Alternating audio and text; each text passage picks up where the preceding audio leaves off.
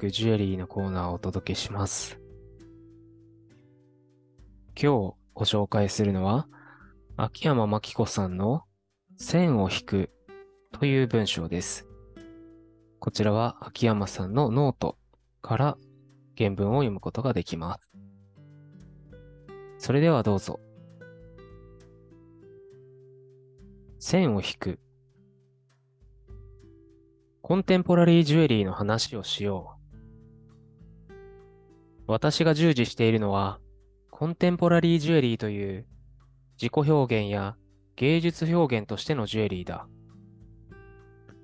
定義が抽象的で曖昧であるだけに、何をコンテンポラリージュエリーで、何がそうでないとするかは、人によって意見が分かれるところで、すっきりと手短に説明できないのが、分野全体の長年の悩みの種だ。何をもって芸術表現とするかは、人それぞれなのだから、仕方のないことなのかもしれないが、認識の統一を図れないというのは、なかなか厄介なもので、ある作家がコンテンポラリージュエリーのつもりで作った作品を、他の誰かがコンテンポラリージュエリーとして認めないなんてことも当然起こる。また最近では、作っているものは自己表現や芸術表現のジュエリーであっても、コンテンポラリージュエリーのアート思考の強さに対する反発や苦手意識、あるいは引け目から、あえてコンテンポラリージュエリーという名前を避けるという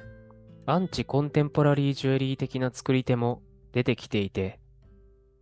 事態はより一層複雑になっている。要はみんな好きなところに線を引いている。私はこちら。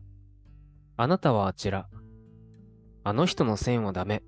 この人の線もダメ。そうやって、おのおのが思い思いに線を引く。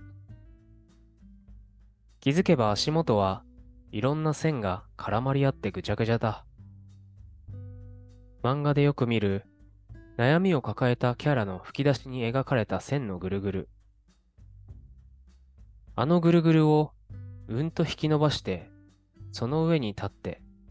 みんなで途方に暮れている。そんな感じ。私は物書きという立場上、コンテンポラリージュエリーとは何なのか説明してほしいと言われることが少なからずある。要は、ぐるぐるを整理して、誰にでもわかる綺麗な線を引き、コンテンポラリージュエリーが何なのか、はっきりわかるようにしてほしいということだ。そんなこんなで手短に説明しなければならないときは、冒頭でも使わせてもらった自己表現や芸術表現としてのジュエリーという言葉を出してその場をしのいでいるが、この定義づけにしても、最小限の言葉で最大限多くの作品を包括できるから使っているに過ぎず、その中身がどのようなものか規定できるような種類のものではない。あえてそういう言葉を選んで使っているわけだが。だが考えてみれば、定義づけの難しさという悩みは、何も頭にコンテンポラリーとつくとつくジュエリーに限った話ではない。ちょうどこのテキストの執筆中に美術史家のマリアン・ユンカーの著書を再読していたら、ジュエリーというものからして定義が難しいというくだりがあった。もっと言えばジュエリーだけの話ですらない。コンテンポラリージュエリーがしきりになりたがってきたアートにしても、アートとは何かと10人に聞けば、10人から別の答えが返ってくることは容易に想像がつく。ジュエリーの近隣分野のファッションだってきっとそうだろう。おそらくそれはどんな分野も同じことで、一言で分かってもらえる便利な定義なんてない。大勢の人の実践と議論が積み重なって、大体この辺りだよねという了解ができ、時代とともに少しずつ更新されていくものだ。違うだろうか。加えてコンテンポラリージュエリーは芸術性という曖昧な物差しまで持ち込まれるのだから話がややこしくなるのは当然だ。そもそもどんなジュエリーであれ多分に芸術的であることはできても100%純然たるアートに振り切るなんてことができるだろうか。コンテンポラリージュエリーにはアートジュエリーという別称があるが、この言葉を聞いたある友人が、アートジュエリーと言われると、身につけることを想定しない鑑賞用のジュエリーをイメージしてしまうというようなことを言っていた。ジュエリーがアートに振り切るというのは、多分そういうことだ。一つ補足しておくと、コンテンポラリージュエリーの多くは身につけられることを想定している。100%とまでいかなくとも、あるジュエリーを取り上げて、そのアート成分が30だの、40だのと数値化し、一定以上であればアートとして合格で、それに満たなければアート失格だなんていうことはできないだろう。芸術性や芸術的という曖昧な基準をもってして、綺麗な線を引くことは土台無理な話なのである。自身も作家で、ライター、キュレーターでもあるベンジャミン・リグネルは、かつて、コンテンポラリージュエリーは何かという話で争点にされているのは結局、アイデンティティの問題ではなく、イメージの問題だと指摘したが、その通りだと思う。コンテンポラリージュエリーは、アートとして見られたい、アートとして認められたいという自意識過剰で承認欲求の強い分野なのだ。大文字のアートから格下扱いされがちなジュエリーの立場を思えば、そのあたりに神経を尖らせるのは仕方がなくもある。私も以前はそうだったからわかる。アートとして認知されないことに腹を立て、アートかどうかを判定するありもしない物差しを勝手に作り上げ、作家や作品を頭の中で勝手に選別していた。だが、いろんな作家や作品に触れ、話を聞くようになって考えが変わり、今ではその作品がアートかどうかというところより、どういう表現であるかを重視するようになった。私がコンテンポラリージュエリーを説明するとき、芸術表現に加えて、自己表現という言葉もセットで使っているのにはそういう理由がある。表現という言葉は、昨今随分カジュアルに使われているが、本来の表現は、その人が抱える極めて個人的な実感や違和感を形にしたものだ。故に切実なもので、それが誰かに伝わり、ましてや分かってもらえるなんていうのは、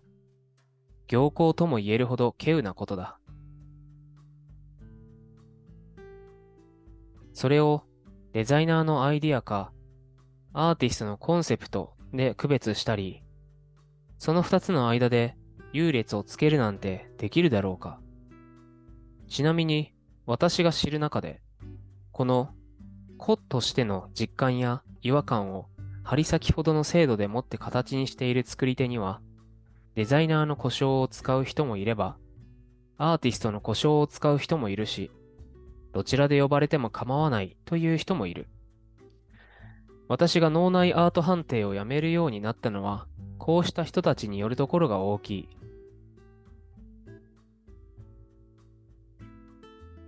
そういう話をしていると、デザインとアートの両分野から盛大なお叱りが飛んできそうな気もするが、そこは一つ、コンテンポラリージュエリーという特殊な分野の話ということで多めに見てほしい。またここで言っていることは私個人の見解に過ぎず、分野の相違ではないので、分野全体の見識を疑うようなこともしないでほしい。アートとしてのジュエリーという目標自体が間違っているとは思わない。ただ、その目標設定は本質的な矛盾を抱えているために実現に時間がかかりすぎ、いつの間にか承認欲求がアイデンティティに分かちがたく組み込まれてしまった。それは必ずしも悪いことばかりではない。その葛藤がコンテンポラリージュエリーでしか見られないユニークで面白い表現をたくさん生んだ。葛藤の振幅はそのまま表現の幅の広さだ。だが私のような書き手にとって、この板についた承認欲求は多分野の作家をコンテンポラリージュエリーの文脈に引き寄せて論じることを困難にする。違うフィールドの誰かをこちらに引き入れること。それは同じ承認欲求を共有するものとして彼ら彼女らを扱うことと私にとっては同義である。私は書き手として分野を問わず個別の実践に着目し、その点と点をつなげて新たな文脈を見つけ出す解釈の自由が欲しい。でもそのことが相手にいらぬ何かを押し付けることを意味するのであればやりたくない。状況が変われば心境も変わるのかもしれないと思うと、これは留保付きの悩みではあるのだが、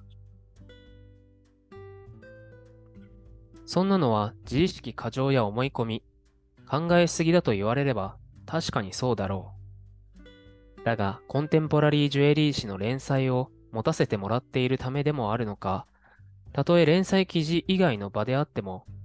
私がジュエリーについて書くと、私がそのジュエリーをコンテンポラリージュエリーだとみなしているものと思う人が本当にいるので、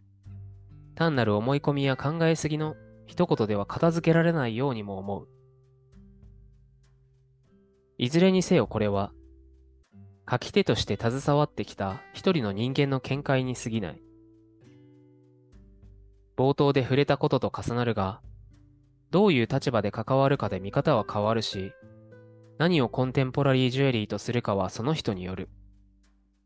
私の意見にうなずける人もいれば、そうでない人もいるだろう。一つ言えるのは、全員が納得できる線の引きどころなんてどこにもないということだ。コンテンポラリージュエリーは枠を作ってその中に収められるものとしてあるのではなく、領域と領域の間に広がる無限の淡いとしてあるものだ。ここまでしてきた話も、それをめぐって無数に存在する線の一本に過ぎない。それは、私にとってのコンテンポラリージュエリーは何かという線の話だ。私はその線をここで終わりにする。書き手として今より自由になるためにそして新しい線を引く。でも今度の線は、人と人とを隔てる線ではなく、自分がその上を歩くための線にする。そこでするするのはジュエリーの話だ。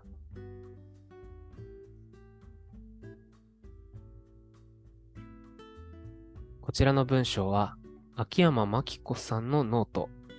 から読むことができます。えー、URL は https コロンスラッシュスラッシュノート .com スラッシュ秋山 M710 AKIYAMAM710 です。秋山さんから特別にお許しをいただきまして、朗読配信の許可をいただきました。誠にありがとうございます。皆さんもぜひ原文も一緒に味わってみてください。